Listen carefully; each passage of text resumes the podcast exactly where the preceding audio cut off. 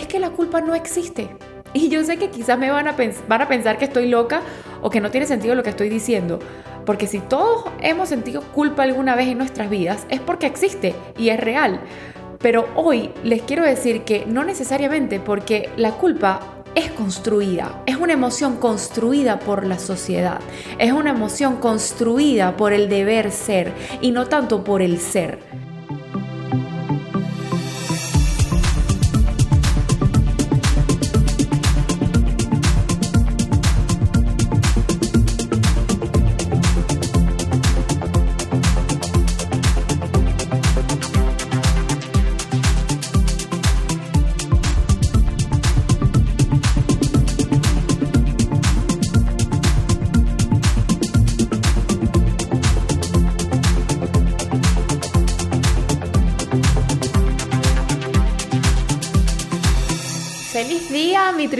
Amada, yo soy Gia, la host de este podcast de Máscara de Oxígeno.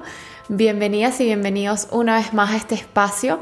Hoy es jueves de podcast, así que vamos con este episodio que es tan, tan importante de hablar, que es la culpa. Para los que recién se nos unen, estoy por aquí lunes y jueves con nuevos episodios. Pueden sintonizarlos a través de las plataformas de Spotify, Google Podcast y Amazon Music. Hoy quiero iniciar este episodio agradeciendo, agradeciéndole al universo por mi familia, por mis amigos y por todo el amor de esa gente que me rodea, que, la tengo al ladito ahí pegadita, dándome su calor, su tiempo, que me brinda su cariño sincero. De verdad que estoy súper agradecida por eso. Y más que todo, porque la semana pasada hubo un día que yo estaba así como vibrando bajito, ¿saben? De esos días que son terribles, ¿no? Estaba súper triste, estaba teniendo diálogos internos bastante dolorosos, autodestructivos y de verdad que me sentía súper mal. Y pues de la nada, o sea, es que fue increíble, me empezaron a escribir todas mis amigas y hasta mis amigos, los que viven afuera, las que viven aquí. De hecho, hasta una de ellas me visitó en mi galería de arte. Yo, ni siquiera me lo esperaba y de repente me tocó el timbre y yo decía, no lo puedo creer. Luego se dio la oportunidad de tomarme un chocolate caliente con otra amiga que amo con todo mi corazón, también fue mi hijo, mi bebé. Fuimos los tres a, merendar. Tuve una conversación telefónica con mis papás, con ambos al mismo tiempo, porque estaba como, como en speaker, como en altavoz, de como una hora y media, cosa que casi nunca hago o que casi nunca pasa, no se da. Eh, en la tarde me escribió otra amiga para saber de mí, que tenía como par de semanas que no sabía nada de ella. Y más tarde me escribió mi prima, que es mi prima hermana, que, bueno, ella es como una hermana para mí, ella vive en Nicaragua y pues separarme de ella ha sido súper duro. Pero me escribió justo ese día. Mi mejor amiga también, que, que, vive en Panamá, me mandó un audio impresionante. O sea, lo escuché y apenas lo escuché, se lo juro que se me aguaron los ojos porque era un mensaje tan, tan lleno de amor, tan dicho desde el amor que de verdad me siento demasiado agradecida de tenerla a ella en mi vida. Luego subí la montaña, eh, así como, como de terapia, con una de mis personas favoritas en el mundo. Eh, por la noche vi a mi otro mejor amigo porque casualmente le tenía que llevar unas cosas a su casa y me quedé un rato hablando con él. Eh, él también le da la lengua así, así como yo. Creo que también pudiera grabar un podcast, pero feliz de la vida. y yo creo que cada vez que nos vemos es inevitable. Nos quedamos ahí pegados hablando de miles de tonterías, pero bueno, creo que lo disfrutamos mucho ambos. Y yo en ese momento de, ya cuando el día estaba finalizando, que ya era de noche, me puse a recordar pues lo mal que le había pasado en todo el día, pero lo bien al mismo tiempo. O sea, como el universo me había reconfortado de una manera tan linda y tan extraordinaria para mí. Y dije, universo, gracias, porque justo cuando necesitaba más amor, cuando me sentía así tristonga, el universo se encargó de hacerme ver que tengo gente con la que no necesariamente hablo a diario a mi lado, que, que me ama de una manera que ni yo misma me lo creo. O sea, pero fue todo el mismo día literal. Y que repito, no hablo todo el día con mis amigas o con mis papás o con mi prima y tampoco veo a mi mejor amigo a cada rato, pero justo ese día, cuando más lo necesitaba, el universo me dio un mega regalo. Y lo más increíble de todo es que cada persona que ese día se conectó conmigo me dejó un mensaje tan lindo, me dijeron palabras tan acertadas y una vez más dije, todo está conectado, definitivamente. Y fue un día que empezó súper mal porque recibí algo que me dejó realmente choqueada y poco a poco el universo o Dios, esa fuerza superior, se fue encargando de mejorar mi día haciéndome ver a través de mis amigos y mi familia que yo no estaba sola y que tengo mucha gente que me ama a mi alrededor. Y creo que el universo es tan maravilloso que últimamente como que me ha llevado a tomar decisiones, porque siento que cuando las he tomado he estado agarrada de su mano, decisiones muy dolorosas, pero que desde lo profundo de mi alma siento que son lo mejor para mí o han sido lo mejor para mí. Porque cuando estás en un sitio en donde no eres valorada, en donde el maltrato es demasiado evidente, en donde tu autoestima está por el piso, pues lo mejor es irte. Y por supuesto que duele. Y duele irte de un sitio en donde amaste profundamente a esa persona y le has dado los mejores años de tu vida. Por supuesto que duele. Pero ahora toca es darte todo ese amor que dabas casi que sin recibir nada a cambio, a ti misma o a ti mismo. Entonces sí, decisiones dolorosas, pero que definitivamente cambian la narrativa de mi vida, pero por completo. Y me hacen rodearme de personas maravillosas que también me ayudan a darme cuenta de que sí valgo, de que sí soy suficiente, de que sí soy amada, de que sí merezco. Y pues darle mute a todas esas frases que durante muchos años recibí que me hundieron por completo. Y que viéndolo desde donde estoy parada hoy, desde mi perspectiva de hoy, quizás y no fueron adrede o quizás no fueron ni a propósito, pero que hay una realidad y es que esa realidad es que me fueron enterrando poco a poco. Y no solo que me fueron enterrando, sino que me dejé enterrar.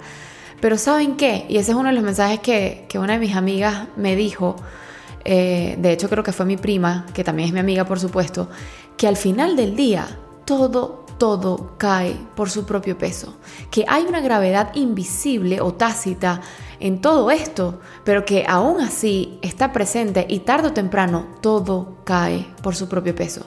Y esto me dio una paz inmensa que no se las puedo ni contar, porque últimamente tengo así como una sed de justicia, ¿saben? Una sed de, de como de hacer que esa persona pague todo el daño que ha causado en mí o que al menos lo vea, que al menos lo note que quiero controlar hasta eso.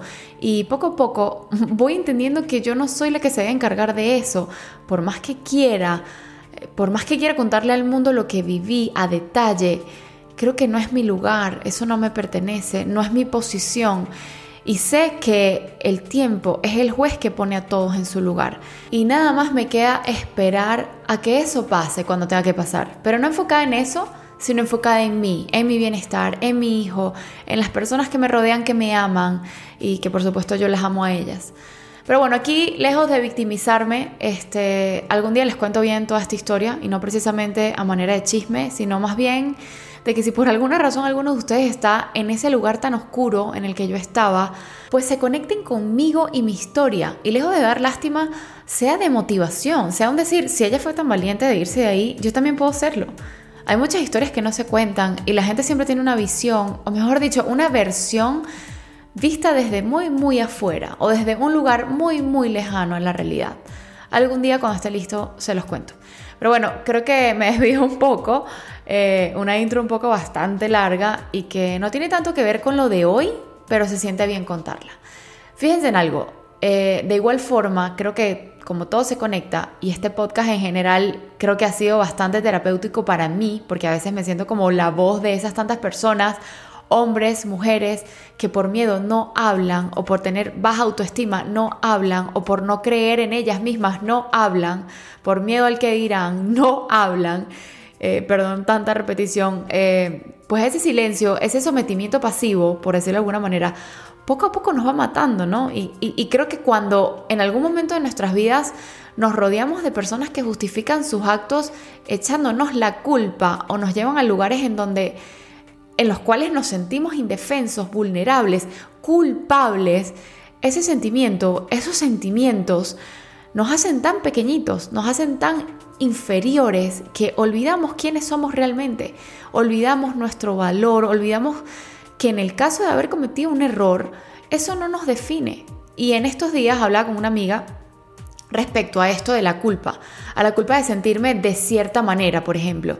Y ella muy sabiamente me decía, ok, a ver, todos cometemos errores y esos errores no nos definen, o sea, no necesariamente nos definen. Nos define la humildad de reconocernos, nos define la valentía y el coraje de aceptarlos para poder transformarlos transformándonos. No nos define el error en sí. Por ejemplo, si tienes culpa porque le hablaste mal a alguien en determinado momento por X razón que solo tú conoces, eso no quiere decir que eres una persona que habla mal. Eres una persona humana que emocionalmente cometió un error y habló mal o no utilizó las palabras o el tono adecuado para expresarse. Y es un poco el pararse con los pies en la tierra, estar en completa conciencia y saber separar el ser del sentir. Y hagamos varios ejemplos. Si yo me siento como la mierda en determinado momento, no significa precisamente que soy una mierda, y disculpen la palabra. Si me siento deprimida, no significa que soy una persona depresiva. Si me siento sola o solo, no necesariamente significa que soy una persona solitaria. O sea, lo que sentimos en cierto determinado momento de nuestra vida no nos define como personas. Y aprovechando el tema principal del episodio de hoy, si sentimos culpa, no necesariamente somos culpables. Y esto es una gran verdad. Y por eso es que llevo ya como unos minutos conversando acerca de esos lugares a los cuales muchas personas que amamos, que queremos, que idolatramos, que idealizamos, nos llevan. Y no solo es que nos llevan, que nos dejamos llevar, porque acuérdense que aquí debemos ser siempre lo suficientemente responsables y lo suficientemente conscientes para saber que nadie nos va a maltratar si no se lo permitimos. No hay maltratador sin una víctima. Nadie nos va a hundir si no lo dejamos. Entonces aquí hay una cuota de responsabilidad por encima de sentirnos víctimas que debemos asumir. Pero el punto es que sí entiendo, porque he estado ahí, cuando una persona se siente tan, tan culpable de algo o por algo, sin ni siquiera tener el 100% de la culpa, y que de verdad es tan duro, se siente tan espantoso, que te paraliza y que no te deja avanzar. Y que ese es precisamente el objetivo del episodio de hoy que sueltes la culpa, que si la sientes, primero entiendas que, número uno, quizás no lo es, o sea, quizás no es tu culpa y te estés sintiendo así porque simplemente otro te lo haga creer. Número dos, que puede que tengas algo de culpa, pero no todo es 100% tu culpa. Y esto es súper normal, por ejemplo, en rupturas amorosas, que yo siempre pienso que en una relación, una relación es de dos, siempre hay culpa de parte y parte, a veces de igual proporción y a veces más proporción en una parte que en la otra. Por ejemplo, cuando existe una infidelidad, y, no quiero generar polémicas con este tema, pero creo que saliéndome un, un, poco de todo sentimiento y emoción que pueda sentir la persona a la cual le montaron cachos, por decirlo de esta forma, y pensando bien, bien en frío, esto no es solo culpa de quien lo hizo, ¿ok? E, esto es una realidad. Y por supuesto cada caso es diferente, pero aquí evidentemente hay una carencia en esa relación que impulsó a esa persona a tomar esas malas decisiones. Y precisamente digo malas decisiones porque no las justifico para nada. Y porque considero que es un acto al cual no se debería por qué llegar. Pero insisto, cada caso es diferente y aquí la comunicación es fundamental. En el sentido de que si no te gusta algo de tu pareja, si no te sientes cómodo con algunas cosas, si estás insatisfecho o insatisfecha en algún sentido, pues antes de buscar tu carencia afuera, debes responsablemente conversarlo dentro de tu relación. Y si esa persona no escucha o no te quiere escuchar o simplemente no le importan tus necesidades, porque esto pasa muchísimo, pues toma una decisión valiente y ya está, salte de ahí. Y número tres, que puede que tengas el 100% de la culpa. Aunque esta parte no es por no responsabilizarme, pero creo que esto casi nunca pasa porque así tengas mucha culpa, pienso que no es siempre el 100% de tu culpa. Siempre hay algún factor externo que te impulsó a tomar ciertas decisiones. Hay una crianza involucrada, hay carencias involucradas que se escapan de tus manos y que te hacen actuar de cierta forma. Y puede que no sea el 100% tu culpa, pero quizás el 90%. A lo que me refiero en ese tercer punto es que tienes una gran parte de la culpa. Entonces creo que este último punto vendría siendo como el peor escenario para uno mismo, porque es determinar cuando realmente tienes la gran mayoría de la culpa. Y digo que es el peor escenario porque te hace sentir fatal, porque te hace sentir estancado y darte golpes y golpes en el pecho por algún error cometido. Pero a partir de ahí es que aprendemos a ser mejores y definitivamente tomamos conciencia de nuestros errores para no cometerlos nuevamente. Y ya está. Entonces, en lugar de ser tan rudos con nosotros mismos, porque aquí me incluyo, ¿por qué mejor no soltamos la culpa? Evaluamos dónde cometimos el error y en base a eso direccionamos nuestro nuevo andar. ¿Por qué no intentamos eso? Vamos a hacer el intento. Y aquí, justo en este punto, me gustaría hablar un poco del amor propio, que últimamente yo siento que está como de moda. En todo tipo de redes sociales ves información de cómo amarse más, cómo fomentar el amor propio, herramientas por allá, herramientas por acá. Y yo me pregunto, ¿dónde está la aceptación propia? ¿Por qué mejor, en lugar de enfocarnos tanto en el amarnos más, ¿por qué no nos aceptamos más? Con nuestras virtudes, con nuestros defectos, con nuestras luces y nuestras sombras. Porque yo pienso que si nos aceptamos tal y como somos, como seres imperfectos al fin, y así nos liberamos la culpa y de la presión de no ser perfectos, estuviéramos más abiertos al cambio, a la evolución, a entender más y a ver más los errores como un aprendizaje en lugar de agarrar el látigo y autocastigarnos. ¿Me siguen? Y yo sé que quizás con esto que diré ahora puedo así como sonar un poco contradictoria a lo que he estado conversando eh, en el episodio, pero otra cosa que he descubierto en estos últimos meses es que la culpa no existe. Y yo sé que quizás me van a, van a pensar que estoy loca o que no tiene sentido lo que estoy diciendo. Porque si todos hemos sentido culpa alguna vez en nuestras vidas, es porque existe y es real. Pero hoy les quiero decir que no necesariamente porque la culpa es construida, es una emoción construida por la sociedad, es una emoción construida por el deber ser y no tanto por el ser. O sea, las emociones que sentimos como la tristeza, la alegría, la ira, la felicidad, la emoción, la euforia, son sentimientos como más tangibles, más palpables, porque algo nos hizo sentir de esa manera y estamos integrando ese sentimiento en nosotros. Pero cuando estamos hablando de la culpa, ni siquiera es un sentimiento creado por nosotros, es un sentimiento construido. Cuando estás comparando la realidad con lo que creemos que deberíamos hacer o ser. Entonces, hay una realidad que tú estás viviendo en este momento y la culpa entra cuando tú empiezas a pensar, a maquinar o a construir lo que deberías estar siendo o haciendo en ese momento de acuerdo a creencias limitantes, adoctrinamientos sociales, reglas sin sentido y bueno, paren de contar. Entonces, a ver, nosotros vivimos en un medio cultural que desde siempre ha intentado imponer ciertas pautas de comportamiento. Desde que somos niños se nos dice que hay premios y castigos de acuerdo a nuestros actos. Y cuando cometemos un error o hacemos algo contrario a ese deber ser, entre comillas, o simplemente dejamos de hacerlo, aparece el sentimiento de culpa. Y es ahí cuando comienzan entonces todos nuestros problemas de culpabilidad y estancamiento. Y si se ponen a ver en cualquier espacio, encontramos esa clase de normas en la familia, en el trabajo, en la escuela, en la cotidianidad. En todo momento, nuestras decisiones pasan por esa especie de código de comportamiento encargado de diferenciar lo correcto de lo incorrecto. Una moral que nos acompaña a medida que nos convertimos en sujetos sociables. Inclusive, miren esto, a veces las cosas parecieran ir más allá. Por ejemplo, en algunas religiones como la católica, y ojo, respeto mucho a todas las personas religiosas, los creyentes de esa religión nacen con una deuda llamada pecado original, que solo puede ser borrada a través del sacramento del bautizo. Imagínense ese disparate o el lavado mental de cerebro de esos adoctrinamientos. O sea, básicamente se declaran culpables antes de venir al mundo y al final del día ni sabemos cuál es la razón para que se les señale de esa manera. De hecho, hay hasta una oración, no sé si es el credo u otra oración, se los digo porque yo estudié en un colegio católico que dice cosas muy duras. Por ejemplo, por mi culpa, por mi culpa, por mi gran culpa. Y todos en esa misa dándose golpes en el pecho literal, como si fueran soldaditos hipnotizados repitiendo algo sin sentido. Por eso yo creo que cada vez hay menos personas religiosas en este planeta, porque de verdad hay cosas tan lindas de la religión, pero cosas tan absurdas, que de verdad, de verdad se los digo, yo por ejemplo no le creo nada a la iglesia, nada.